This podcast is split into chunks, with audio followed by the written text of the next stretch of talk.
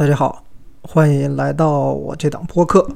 今天是咱们这个播客第一期，所以说在一开始呢，想和大家分享一下为什么要做这个播客。我这个人呢是平常挺喜欢讲述的，大部分聚会的时候我都很喜欢和人分享啊，我看到的、听到的，还经历过的一些事情。所以说，本身的这个讲述欲望是挺强的。有时候也不在乎我说一定要得到谁的反馈或者什么的，自己一个人讲也能讲得很嗨，大概是这么一个性格的人。所以说做博客呢，这个性质呢就挺适合我的，因为呢就是单方面的讲述，我也不知道有没有人听，也不知道别人听了会回什么，但是呢就光讲述这个事情呢，就让我感觉到还是挺开心的。然后之前和朋友聊天，就是说咱们聊了这么多，也挺嗨的。啊，是不是应该留个什么东西做纪念？不然就开个播客吧，就算没人听，朋友之间互相聊聊或者听听打发时间也可以。其实我有几个朋友，大家都喜欢听播客，嗯，就是在开车上下班的时候啊，还有在地铁上呀，还有比如说出去旅行啊，在等车什么的，听听打发时间还是挺不错的。我觉得这个东西啊，作为一个互相的交流和充实，也是挺挺不错的一个工具。我有，我也有一些朋友，他已经开了博客了。比如说我的朋友亚楠，他就开了一档博客，这里要推荐一下，叫“禁止携带”。嗯，他是一个自由摄影师，然后在全世界很多边缘的地区都有他的足迹，像阿富汗、叙利亚等等。呃，在这些地方呢，我们也经常聊，就是说什么时候能不能聊聊天，做一个连线，做一个什么博客之类的。那天亚楠就说。干脆就录吧，他反正在阿富汗也没啥事儿，这个时候他网络也不行，刷个什么短视频根本刷不出来，不如就直接录播客吧。然后他就做了一档，就已经上线了。呃，我觉得就是他特别激励我，我说不行，我也不能再拖了，那就录吧，咱就录。然后就是给播客栏目取一个名字，就定了现在这个名字。其实第一时间想到的就是这个名字，就一定和摆有关系。现在不是很多人都说开摆嘛，但是他们那个摆其实是摆烂的意思。我这摆呢就是。四川话里的一个方言里的摆龙门阵的摆，四川人就特别喜欢摆龙门阵，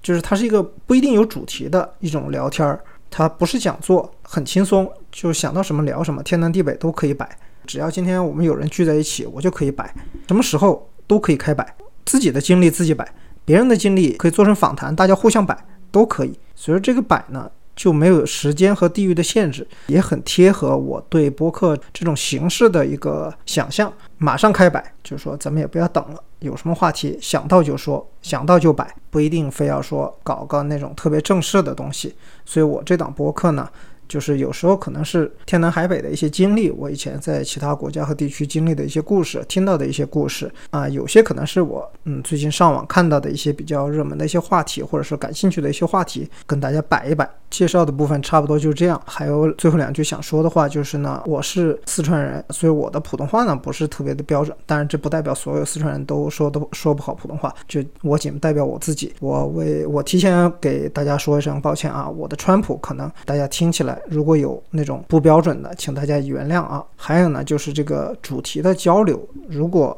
有幸能被能被人听到的话，我这档播客大家也不要见外，就在评论区留言，看看有什么想听的或者想聊的。咱如果正好遇上都感兴趣，就找找资料，看看什么可以聊，咱就开一期。嗯，差不多就是这样。接下来就进入主题吧。前一段时间，我在抖音上看到一个短视频，是一个作者记录的全世界很多的那种所谓的秘境，就很多不太呃那么有名的旅游景点。其中有一个我看到是天使瀑布，就是委内瑞拉的那个天使瀑布。他说这个是当年那个很有名的动画片《飞屋环游记》的天堂瀑布的原型，确实也是这样。那个动画片就是参照的这个天使瀑布。这让我想起来，我以前在委内瑞拉工作的时候也去过天使瀑布，确实是个很美的地方。所以说，今天这一期也是这个播客的第一期，我就想以委内瑞拉为切入点来聊一聊。委内瑞拉这个国家呢，旅游资源是非常的丰富，除了最著名的这个天使瀑布，还有罗赖马山，顶部是像桌子一样平的那个平桌山，那个也是非常有名的一个景点。还有梅里达雪山，这个应该是全委内瑞拉，我没记错的话，唯一能看到雪的地方。作为一个靠近赤道的南美洲国家，其他的包括像北边加勒比海上的一些小岛，沙滩海景都是非常的漂亮。包括首都加拉加斯附近的一些小镇。也是郊游的很好的去处，所以这个国家旅游资源是不太缺乏。但是呢，现在是什么一个情况呢？就是这个国家现在的经济、政治，呃，各种局势也好，都非常动荡。其实已经不是一个很适合旅游的国家了。但是在当年，在查韦斯还在当政的时候，委内瑞拉应该算是一个还不错的旅游目的地。我在那几年呢，是见到非常多的国外游客过来旅游啊。一个是这边的成本，其实细算一下不高。它报的价格会很高，但是呢，细算其实你的支出并不是很高，这是一个非常奇特的一个情况，和很多国家可能是有点不一样。这期我就想聊一聊啊，在委内瑞拉旅游的一些事情。先说一下委内瑞拉这个国家吧。现在的委内瑞拉和我在的时候的委内瑞拉差别是非常的大。首先表现在它的通货膨胀是非常的夸张。它的货币已经一改再改了。我去的时候，委内瑞拉是刚把它的货币从玻利瓦尔变成叫强玻利瓦尔，换了一种货币名称，其实就是去掉了三个零。后来呢，在查韦斯后来他的晚期，到后来马杜罗当政的时候，通货膨胀是越来越夸张，他就一改再改，又改了主权玻利瓦尔和一个什么现在叫什么新玻利瓦尔，还是叫什么名字，我已经不太确定了。比起最早的那个玻利瓦尔，已经去掉了十四个零。还是挺夸张的。查韦斯当总统的那段时间，基本上委内瑞拉的经济还是比较稳定。它的体现在货币上，就是它对美元的这个汇率基本上是比较固定的。但是它也是一个锚定的，在跟美元的汇率。我在的那段时间，大部分时间官价是在一美元等于二点一五玻利瓦尔，强玻利瓦尔，大概是在这个汇率。但是呢，这并不是整个市场上的真实汇率，这只是一个官方定价。委内瑞拉也是存在黑市的，所以它的货货币黑市呢，汇率能达达到好的时候四点几，差的时候八点几，反正大部分就在六和八之间。这是什么一个概念呢？就是说，对于我们这种可以持外币消费，或者说在外币在当地能够自由兑换的，但我是指在黑市自由兑换。的这种外国人来说，我们的消费是非常的划算。嗯，举个例子，一比如说一百美元的一个商品，在委内瑞拉国家的这些商店，或者是它官官方体系的定价的这些商店里，像机场免税店啊，还有像呃一些品牌的专卖店啊，如果这个商品定价是一百美元，那它标价的玻利瓦尔就是二百一十五，对吧？按照那个汇率。但是呢，二百一十五，如果我们按八的汇率来算，比较夸张的汇率，黑市汇率来算的话，去黑市换到这个二百一十五，大概只需要三十美元不到。也就是说，我去买一个东西，天然的，因为汇率差就打了个三折。当然没有永远这么夸张，有时候是四折，有时候是五折。但是这个是总的来说是非常划算的。所以说那几年呢，我休假回国的时候，同事都会让我帮他们带一些化妆品啊、护肤品。像机场免税店兰蔻的那些套装，我印象最深刻的就是兰蔻。当时很多人托我买兰蔻，非常的便宜，就是它本来就比欧洲的一些机场免税店定价就要低一些，再加上它的汇率，它是用美元来定价，但是呢，支付是玻利瓦尔。我用黑市的这个美元换的玻利瓦尔去支付的这个的话，在它本来就很便宜的基础上，又打了三折、四折，所以说当时都是大包小包吧，提了很多化妆品回国。另外就是衣服。啊，印象比较深刻的就是像 Tommy 啊这些拉夫劳伦这些美国的品牌，在委内瑞拉也是非常的便宜。那那个专卖店，我们有时候周末也没啥事儿，就去逛那个专卖店，看有什么新款的就买一些，像什么 T 恤啊、polo 衫，我记得当时是买了很多 Tommy 的这些衣服，都特别便宜，大概就是那几年淘宝的价格，短袖 T 恤几十块钱一件，大概就是这个水平。还有一个特别划算的，就是买机票，买国际机票，我指。当时有几家公司在委内瑞拉还是坚持用的这个外汇外汇定价，比如说法航还有汉莎。法航飞巴黎、加拉加斯飞巴黎和汉莎的加拉加斯飞法兰克福这条线呢，是当时在委内瑞拉的中资企业回国这些员工回国的一个比较通常的选择。那么他们当年还是采用的这种官方汇率定价。后来就取消了，因为这个汇率变动实在太夸张，他们也承受不起了。但是我在的时候呢，就是查韦斯还在当政的时候，这个是非常的划算的。我举个例子啊，比如说一张机票是一千美元，那按照官价就是两千一百五，对吧？但两千一百五可能我花个三百美元就能换到，所以这个回国机票也是特别便宜。后来是越来越多的航空公司也取消了这种与官价锚定的这种定价策略，所以说后来机票就越来越贵了。但是在当时的话，如果是想出国去玩一玩，包括他们本国人也都是非常的划算。他们本国人也去黑市换钱。所谓的黑市其实就是你能见到的所有的地方，像中国餐厅，还有一些看不出来的，像一些快餐店啊什么的，其实都可以换钱。包括一些保安，停车场的保安，你跟他说你要换钱，他都可以说，哎，我知道有人，我给你介绍去。基本上就是大家商量一下价格，你觉得可以接受，就把钱给换了。找黑市换钱，这里面有个问题就是安全问题，不是说那种金融安全、金融风险，而是说财产和人身方面的这个安全。因为委内瑞拉的治安是非常严重的一个问题，在查韦斯当政的时期，当然到后面就更夸张了。你像马杜罗时期的那种严重的通货膨胀。然后很多公共设施也停了，也停摆了，打砸抢越来越明显，大家都上街零元购是吧？查韦斯在在的时候呢，还没有这么夸张，但是呢，持枪抢劫是特别多。当时委内瑞拉的首都加拉加斯是存在一谋杀率是世界前十的一个城市，和中美洲那些国家的首都城市基本上是排在一起。曾经有一度我记得还短暂到过第一，其中最多的就是持枪抢劫引发的这个。当然，对我们外国人，就中国人来说，大部分就是抢了钱就算了。他们那边的匪徒可能也觉得抢外国人就算了，如果要杀一个外国人的话，是挺麻烦的一个事情，因为毕竟这涉及到一个国家形象，还有它吸引外资啊，包括各方面的一些政治影响。所以官方至少从官方层面来说，委内瑞拉是查得非常严。你要去杀一个外国人，那基本上你就会无休止的面对警方的各种这种查呀、找啊，反正就很麻烦，后患无穷。所以这帮人呢，他对外国人基本上以抢为主，就你配合就行了，他也不会伤害你。很多中资公司在当时都被多多少少都经历过这种类似的事情，像我不知道能不能说这个公司啊，反正就是以菊花为 logo 的一些一个某一家通讯。企业，它因为很多员员工特别多嘛，然后他们又没有统一的那种宿舍，大很多都是分开租的那种公寓楼啊或者什么的，就很分散，很容易被盯上，被抢的也是挺多的。很多人都说是我当时那边认识很多这家公司的朋友，都有被抢过的那种经历。有些就直接跟着你进你的楼，然后你开门的时候把你推进去，然后到你屋里去抢一通。你说他是罪犯吧？这肯定也是这。持枪抢劫不说，还入室抢劫，非常恶劣。但他确实也没有说非要伤害你的这个人身，你配合他，在这种国家呢，你去谈法律保护呢，是我个人觉得是多少有点大可不必，是确实管管不到你这么多，就只能自己保护好自己。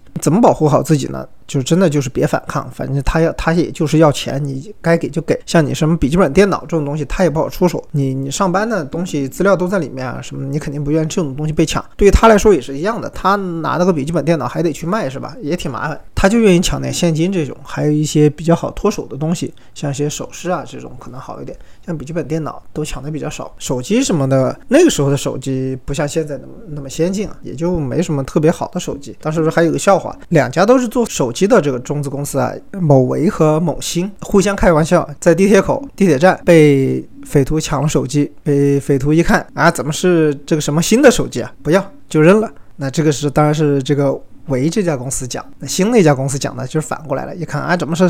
叉维手机啊？不要就扔了。啊当时两家公司就开玩笑嘛，互黑一样的这种段子，也可见在街上当街抢劫，这个其实挺猖獗，就很常见的一个事情。不光是公司被抢，驻外机构、官方机构也被抢。中国驻委内瑞拉的这个经商处也是被抢。当时是匪徒当地的黑帮找了几个移民，就是广东早年移民过去的，因为他们长得还是跟中国人是一样的嘛，叫他们穿上西装，然后去冒充这个中资公司去拜访经商处。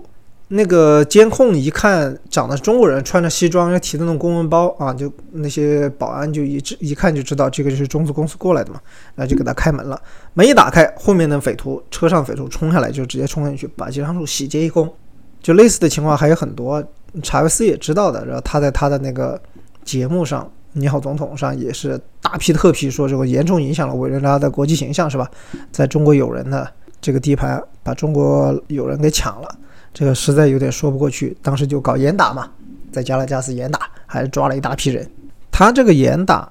其实抓的很多人都是他内部的人。很多警察也被抓了，就是所谓的黑警。委内瑞拉的非常恶劣的这个治安环境，有一个很大的原因就是警匪勾结。他们在城里面就是匪徒抢东西，他们睁一只眼闭一只眼，这个就算了，太常见了。还比较多的，就是在城外的道路上设卡，然后查证件、查驾照。很多外国人在委内瑞拉是没有驾照的，他驾车肯定是不合法，但一般是睁一只眼闭一只眼，就没人管。但一到节假日呢，他就集中查一查，然后收点钱。他一看你是外国人，就把你拦下来了，打招呼，你也知道啊，是吧？护照里塞点什么钱，就递给他，他就给你敬个礼，还祝你节日快乐。大家都是这么一个比较默契的这个流程。这个在城里面，城里面这种好一点，警察稍微文明一点。城外面的那个警察就不太文明了，他是先看你的装装扮，看你的衣着像不像这个有钱的。如果像的话，他就观察以后就把你放走。然后马上通知，在前面可能就一个拐弯或者一个下一个路口就有匪徒，直接就把你这车给洗劫了。中资公司某铁铁路公司的员工当时在去西部巴西西梅托城市的这个路上，也是遭遇了这样一个抢劫。当时还不能搞那些什么互联网转账啊，没有这些东西，他有一些现金要运过去。我记得是发工资还是发什么，我忘了，反正是要送一大笔现金过去。在路上就被这个警察查给看到了。警察发现包里，然后他检查了一下，他感觉是有钱，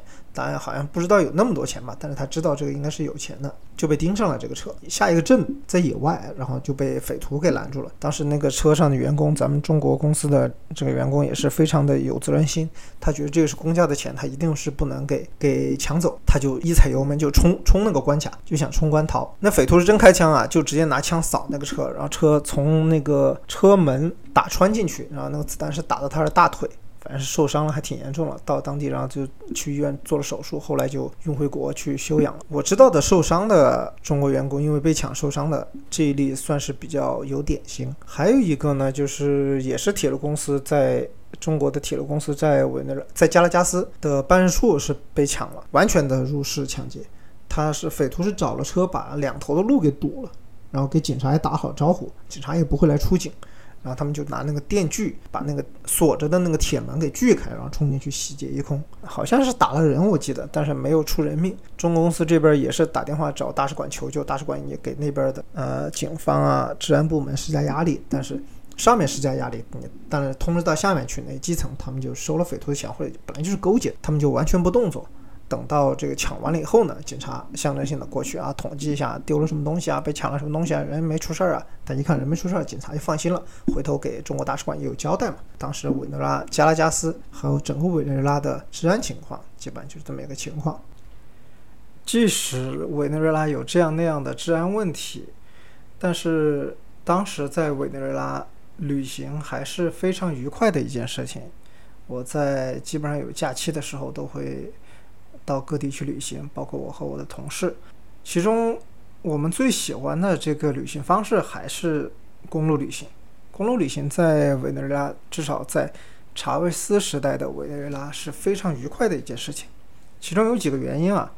当然，首先肯定是它旅游资源特别丰富，前面也讲了，像天使瀑布啊、雪山呀等等，都很适合开车去这些地方。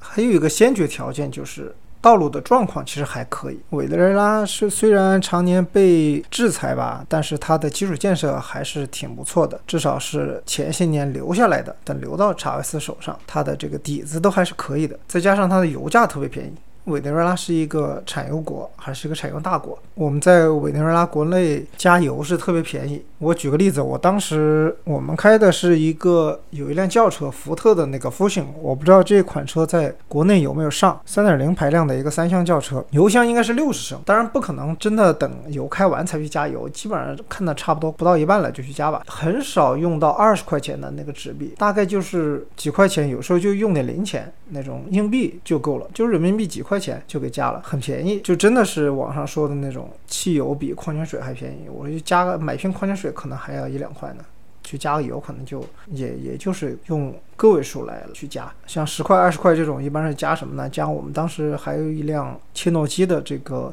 指挥官 Commander 那款车，它是跟大切诺基是一个底盘的，那车耗油一点，但是也加不了多少，反正就是几十块钱人民币几块钱就把油给加了，大概就是这么一个程度。买车本身也不是什么特别贵的，一般大家都买二手车，因为委内瑞拉它那个是不强制报废的。像有钱一点的，你就买好一点的二手车。因为新车有个最大的问题，不是说新车不好，是因为它不是被制裁嘛，它有时候新车就没有那么快能提货，它的那个库存不够，这个是它最大的问题。但是，一般二手车如果是保养的比较好的，你就看得上，应该还可以。当地人开的那种，就是稀奇古怪、什么妖魔鬼怪的车都有。你看很多有车，他那车窗也没有了，他就贴一个什么布在那里挡着，有时候门也快掉了，永远关不上，这种他都都在开。他的反正他车不强制报废嘛，所以说这种类似的车是挺多的。那边的人他也是有这种公路旅行的习惯，一到节假日，他们的那假日有些很长的。你知道拉美人都性格也就那样，就一旦有什么节日都出去玩，所以说他们一到周末浩浩荡荡的车都开出加拉加斯，去往全国各地，去海滩的，去什么其他城市的，去雪山的，各个小镇的都特别多。这个是比较幸福的一件事，就是说大家有这个文化传统。就喜欢开车去公路旅行，比较烦恼的呢，就是当地的司机有些确实挺着急的。他们当地的那司机啊，对开车开得好不好这个理解和我们标准有点不一样。他们对开得好的标准，唯一标准就是快，车开得怎么快，越快就说明他的技术越好。一般有点刮蹭什么的，根本不在意。随便刮随便蹭，反正那个车都是二手的嘛，很多不止二手了，三手、四手都很正常，都破车，然后也不是那种呃特别爱惜的，就随便开，路上什么磕磕碰碰的根本无所谓。你看很多车什么保险杠也没有了，倒 倒车镜也没有了，玻璃没有的，前面讲门没有的，玻璃没有的，这车都太多了，很正常。当地人就也不在乎，就开车出去玩，他们觉得公路旅行这个事情是比较高兴的，而不是说。在意我一定要开多好的车，只要车能动就行。有时候特别远，从加拉加斯开到什么马拉开波那种，从加拉加斯开到东边什么其他的城市，像巴塞罗那、瓦伦西亚，就这种城市，他们都喜欢开长途。我喜欢公路旅行。并不只是为了那些目的地，而是在路上其实遇到挺多有趣的一些事情或者人。比较吸引我的一个大点就是路边那些美食，拉拉美洲一些特有的美食，或者是一些很奇特的一些美食，我觉得都非常吸引我。举个例子，就是他们吃的一种叫大蕉，就是香蕉的一种，但是特别大。他们一般拿来炸或者拿来烤，一般当配菜什么的。那个东西一吃呢，反正血糖也升得特别快。有时候开车饿了，路边看到有卖。大椒的就停下来就买个一两片儿，就吃着特别好吃。还有就是木薯，木薯就类似薯条的那种做法，把它切成条然后炸，它那个淀粉含量也是特别高的。我最喜欢的就是还是在路边去找那种卖汤的。委内瑞拉的那个道路上，它其实很多道路城际之间的道路也不封闭，旁边就是农田什么的，也通往很多村村庄的那种小路，就有很多当地的村民在路边卖汤，就是一锅一锅的熬好的汤放在路边。来卖，你一看那个油桶的，有那种他也没招牌，你一看远远的看去有摆在那里有很多大桶，你知道啊，这是卖汤的。一般是长途司机或者开那种货车的比较喜欢，他们说啊是恢复精力比较有效，所以说那些司机开车开很久的开货车的他们都很喜欢。我观察了几个呢，就是基本上都是肉的。虽然说南美洲那种有个叫玛卡的植物是吧，在在前几年在国内也挺流行的。但是玛卡这种东西呢，它大部分是在南美洲的西边，安第斯山脉那边几个国家比较多，厄瓜多尔啊、秘鲁啊、智利啊、玻利维亚、哥伦比亚也有一些，委内瑞拉这边也有，就比较少，没有形成这种比较吃的比较多的那种风俗。但是他们吃玛卡也不是说当那种什么营养补剂来吃，其实就是一种，大部分人应该是喂那种牲畜比较多的，什么羊驼呀、驼马这种东西。就就是我们就叫它拉美萝卜呗。回到刚才说的那个做汤的那个，他们不会用那种什么植物做汤，一般都是用那种比较奇特的动物来熬汤。我见过比较多的鳄鱼比较多，就不是那种特别大的鳄鱼啊，就是那种比较小的，可能就是最高捕就一个小人那么高的那种吧。当地人直接在他们的田里捕获了，当场就杀了，杀了就拿来炖炖汤。然后那个他们说这个东西很有营养，补充精力嘛，当地人就很喜欢。还有就是蜥蜴，蜥蜴不是咱们东南亚那种蜥，也是南美洲那种。你在电视上纪录片能看到那种绿绿的，就是背上、头上还有刺的那种，就那种蜥蜴，他们也是把它宰了来炖汤，因为那个蜥蜴挺多的。我有次在南边一个地方一个城市去出差吧，住的那种有点像乡村俱乐部的那种小屋，就是平房的那种酒店。就第二天早上一起来，我一开门怎么看？我门口躺一个绿的，一看我靠，好大一个那个蜥蜴，一米多长，吓我一跳。它应该是我的那个门缝啊，能往外面透那个冷气。我不是开着空调嘛，它觉得那个地方很舒服，就一晚上就趴在那个地方睡觉。第二天早上我开门一看，它还在那睡。我就不好打扰它，我就从它身上跨过去。就那种蜥蜴啊，当地人也是拿来做汤，司机很喜欢。我我喝过一次，就是你你也说不出来什么怪味道，它还放了很多那种香辛料啊，你就喝不出它本身的那个味道了。反正看着是有点捉急，它那个绿油油的那个汤，你上面你不知道浮的是油呢，还是它身上什么东西没洗干净那种感觉，就绿油油的，看着有点瘆人。但是呢，喝的味道还行，你就一碗汤。它一般里面放个一块两块肉，然后就是一碗汤几块钱，反正就是那司机都很喜欢，尝尝还可以，当一种猎奇嘛。当然，路边卖的还是正常的食物比较多，特别是鱼，因为委内瑞拉的北边儿，它的海岸线是特别长的，而且它的公路基本上就是东西走向的特别多，很多公路都是沿着海岸走，去到各个海滩度假胜地，都是很多都跟海滩有关系。越靠近海滩的地方呢，路边卖鱼的就越多。他们很多是卖那种，就是渔民自己打捞起来就卖，不是市场的那种。可能一个摊可能就几条，也不多。但是呢，他是给你包加工的，就是你开到那个停车场那个地方，你就看到路边就有很多的卖鱼的，你就去买鱼，买了以后呢，你就叫他做，到时候过来取，或者是他过来，他到海滩上来找你，因为他知道你就是去那个海滩玩的嘛，他就挨着找，大概知道你在什么位置。你也不用跟他说怎么做，反正那边无非不是不是烤就是炸。他做鱼就那边做鱼都做的很粗糙，反正那种海鱼也不是很值钱的那种，不会做的特别讲究，一般就是用油炸的或者是烤的，因为来的比较快嘛。他那边游客特别多，他主要做那种就是游客的生意。委内瑞拉不是一个幅员辽阔的国家，它的人口结构相对来说也是比较单一的，所以说它的饮食结构呢，基本上就吃那几样，肉类的话就是。鱼、鸡、牛、猪，大概就这些。鸡是特别多，你在加拉加斯还有其他地方，几乎都能看到烤鸡店。我当时在那边有一家特别喜欢吃的烤肉店，其实严格意义上来说，它是烤鸡店。虽然它其他的肉，什么香肠啊、牛排、猪排，它也卖，但主要它是烤鸡。那个店名就叫“鸡的世界”。好像全世界的鸡都在那家店里，还是说这个店是一个鸡的世界啊？充满了鸡，不知道什么哪种解释，反正都可以理解吧。鸡的世界，我想对鸡应该是挺惨的，是吧？一辈子进来，然后就可能就再出不去了。但对我们食客来说是特别舒服，他那烤鸡是特别爽，一堵墙全部都是那个烤架，那个鸡就在那儿一直不停的转，一直不停的烤，流水线一样，随时烤，随时端下来。所以那家店是印象是特别深刻。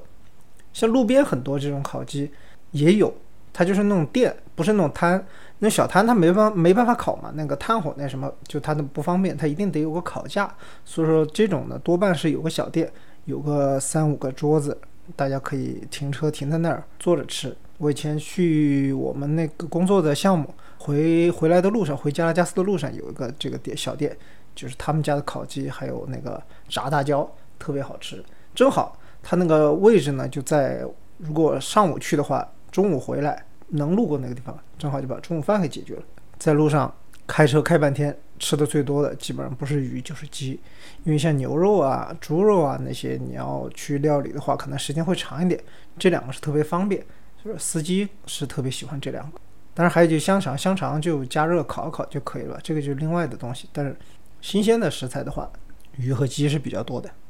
当然，委内瑞拉也有一些国际的食物，也是有一些的。因为欧洲的移民之前有很多是到这个国家，像意大利、委内瑞拉这个国名本来就是小威尼斯的意思。呃，也有一些德国的移民在加拉加斯附近有一个小镇，我们叫那个德国村或者德国小镇，它就是一个德国后裔的一个居住点，现在被打造成那种景点一样的。里面就是一看就是很德式的那种木屋，颜色也是非常德国那种。你去那儿吃的东西都是什么烤猪肘、黑啤酒、酸菜，就是那种非常德味儿的那种东西，算是一个特色的旅游目的地吧。还带点 cosplay，你就穿德国那种慕尼黑啤酒节那种服装呢，然后就载歌载舞的，就是反正委内瑞拉也很热嘛，这个无所谓，什么时候都可以跳舞、唱歌，然后喝啤酒、冰啤酒，特别爽。当然，对委内瑞拉最大影响的还是美国。就算是在查韦斯时代，他他是以反美著称的这么一个拉美领导人，但是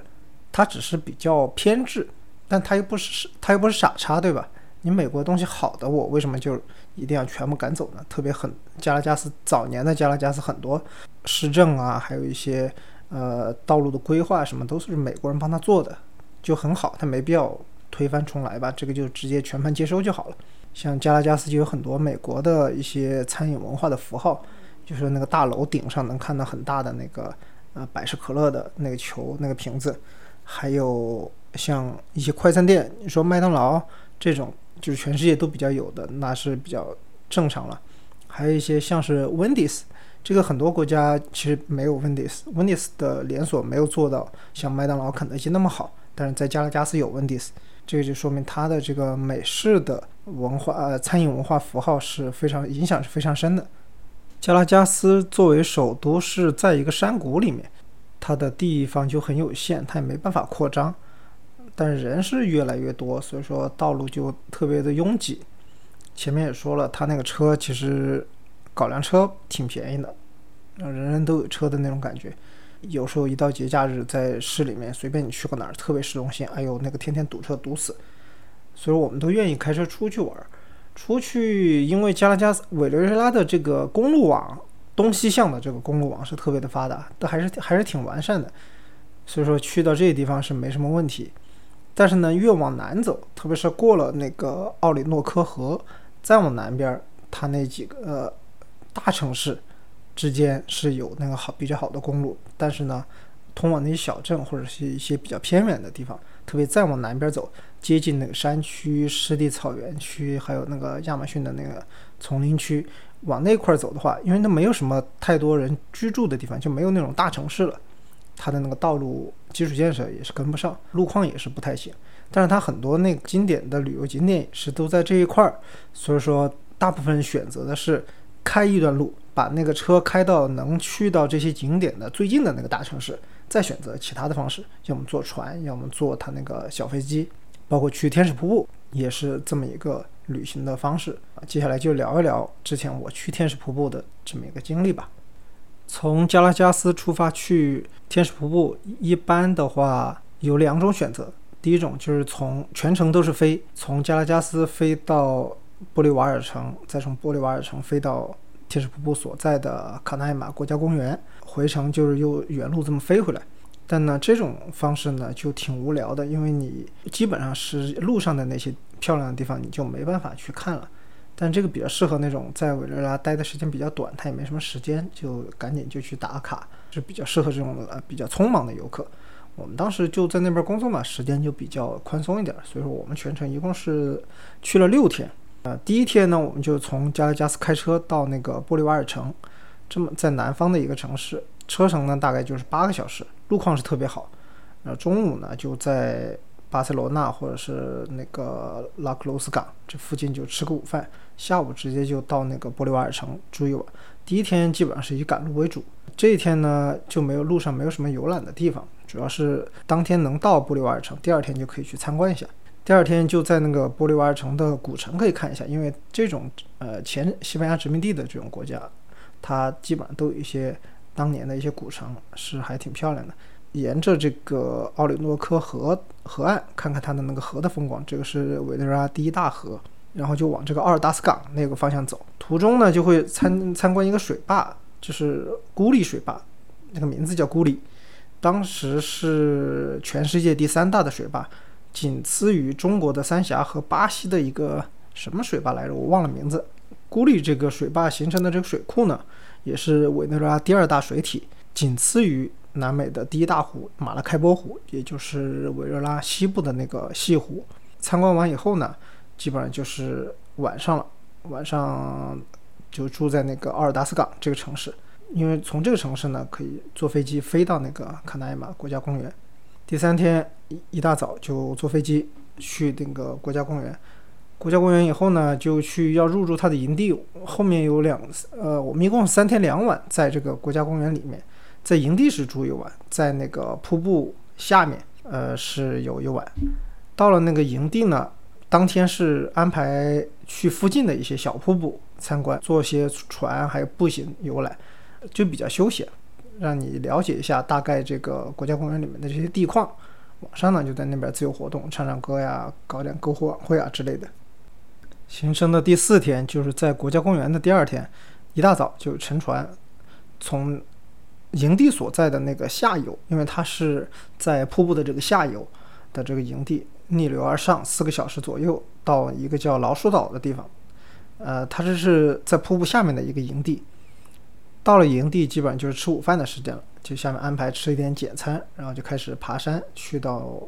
啊，这个天使瀑布大概也就一个小时吧，那个路程也不是很遥远，爬山的难度基本上就是正常走的那种休闲爬山那种那种感觉啊。到了半山腰的有一个观景台，在那个观景台呢就可以看到非常漂亮的天使瀑布了。呃，很多人就在这儿拍照，然后呢喜欢玩水的呢就会再往上走一点，就可以到瀑布下面的那个水池那边去游泳。到了那边呢，就我个人感觉就是离得太近了，你就看不到那个瀑布的漂亮的地方了。因为天使瀑布它的落差是非常的高，你真的到了它的最下方，你抬头你就看不到顶了，你就不知道它有多高，你这个就没有那种美感了，就没有那种观感。完结束那个游泳以后呢，就自行回到营地，在营地呢也组织吃晚饭，然后晚上就在营地老鼠岛那个营地休息。呃，一般是有两种选择，住吊床或者是睡帐篷。我当时就选吊床嘛，就觉得哎呦，这个帐篷睡着那个地感觉不平，我觉得可能睡不好。就睡帐篷呢更难受，那个吊着，你这个腰就打不直嘛，那一直一直就蜷在那个地方睡着，半夜醒了好几道。一个是有蚊子，它那个倒是有蚊帐把整个那个帐篷给包起来，蚊子咬不到你，但它那个一直就在你耳边飞啊，那个就很烦。你就睡不着嘛，被蚊子吵醒了以后呢，好想再睡基本就很困难了，因为那个营地很多人打呼噜嘛，晚上，哎，一晚上反正折腾好几次，第第二天精神也不太好。从瀑布下面这个营地乘船回到国家公园入口的那个营地，差不多又到了吃午饭的时候呢，呃，吃午饭以后呢，就坐飞机回的这个奥尔达斯港。奥尔达斯港以后呢，瀑布国家公园的行程就结束了。啊，我们当时是没有选择原路从布里瓦尔城回去，因为就觉得原路返回太无聊了嘛，我们就往北边那个马杜林这个城市去，差不多就两三个小时吧。那边路况是非常好，车也少。马杜林住下以后呢，当时还有一个挺挺有意思的一个事情，我们当时住的那个酒店呢，它是个赌场，我们就晚上我去溜达溜达，看看有什么好玩的，看看反正就是那种比较老的那种赌场吧，也没什么意思，就准备休息了。结果呢，我我正准备离开的时候呢，看到一有一大群人就过来了，像是那种团队一样的。当时一看，就觉得那个带头的那个人啊特别眼熟，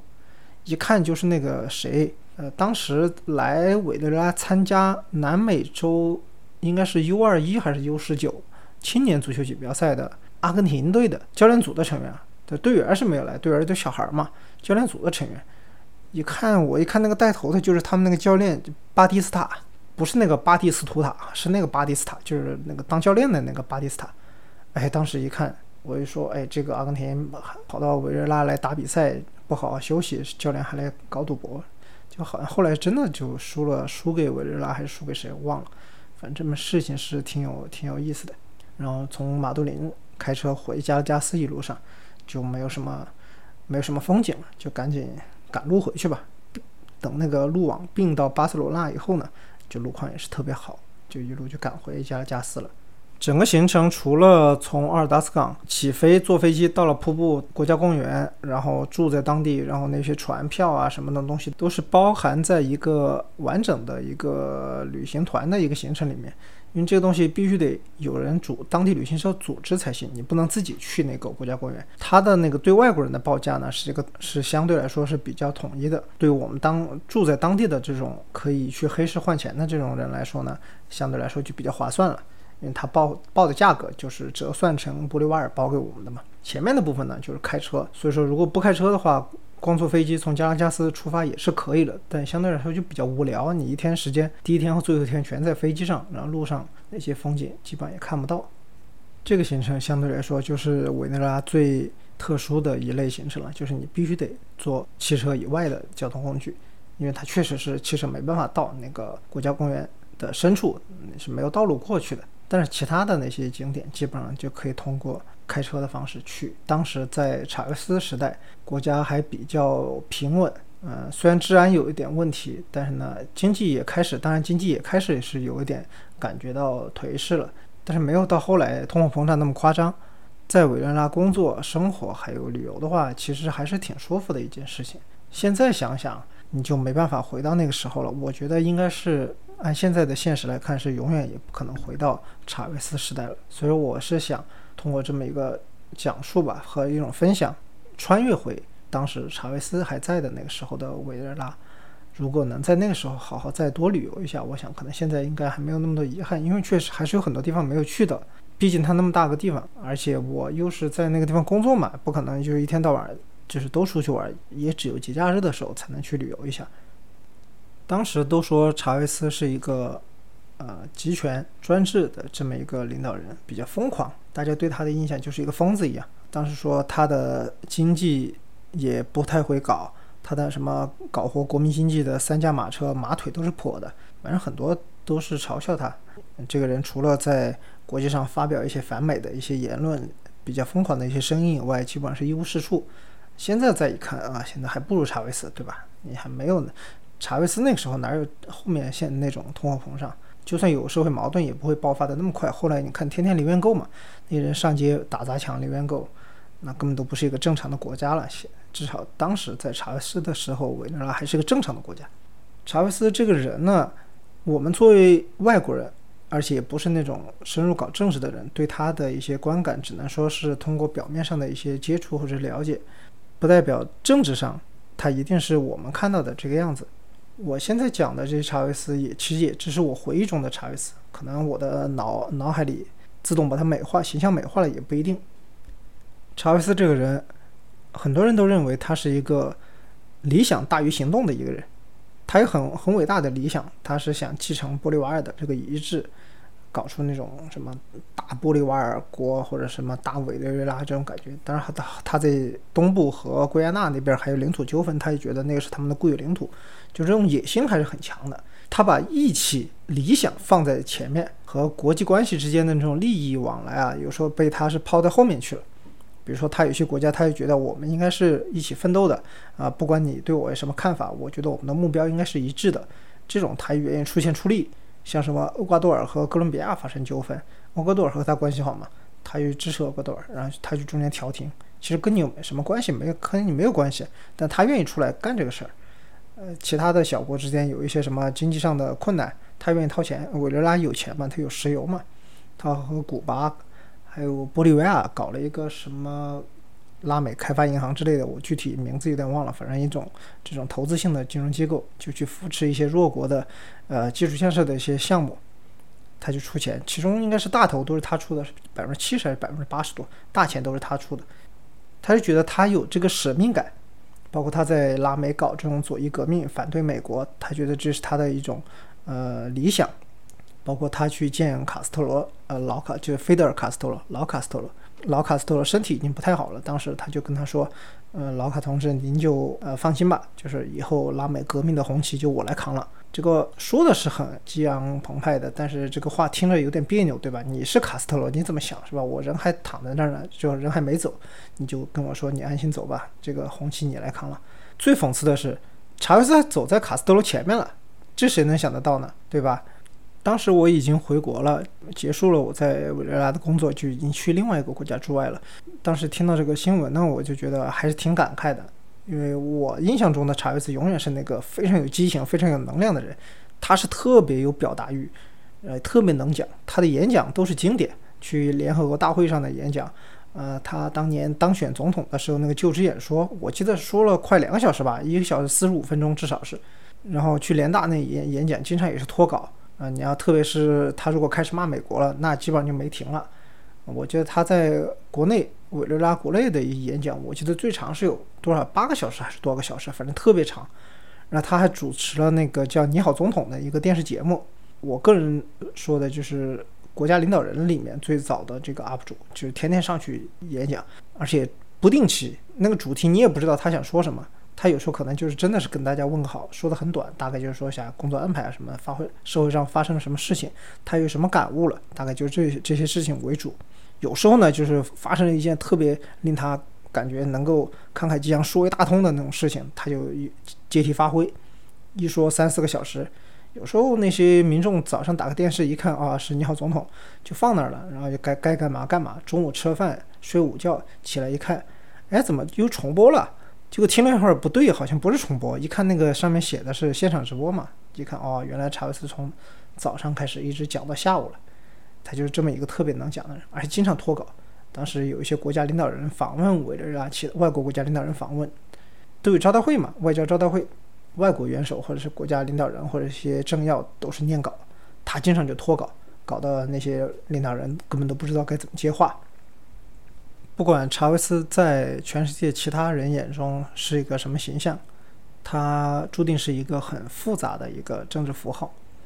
对委内瑞拉来讲，他可能不是最好的领导人，但是我们必须得说，过去的二十多年，他治下的委内瑞拉是最好的一段时间。主要就是比较对比出来的。我们一看现在委内瑞拉什么样子，大家一目了然，对吧？政府部门。一届一届一届换了多少个部长了？改过不了，换汤不换药啊！你看查韦斯也有理由说的，我当总统的时候，国际上什么领导人都是卡斯特罗啊！你现在什么人？你你当委内瑞拉领导人啊？现在委内瑞拉经济什么水平啊？这通货膨胀，货币都去了十四个零了。你马杜罗什么的都在当总统，能当吗？当不了，没那个能力，知道吗？你再下来，通货膨胀超津巴布韦了啊！超完阿根廷，超津巴布韦。接下来就没人超了，全世界倒数第一了。你倒告诉我，货币比查韦斯的时候少了十四个零，怎么解释？脸都不要了。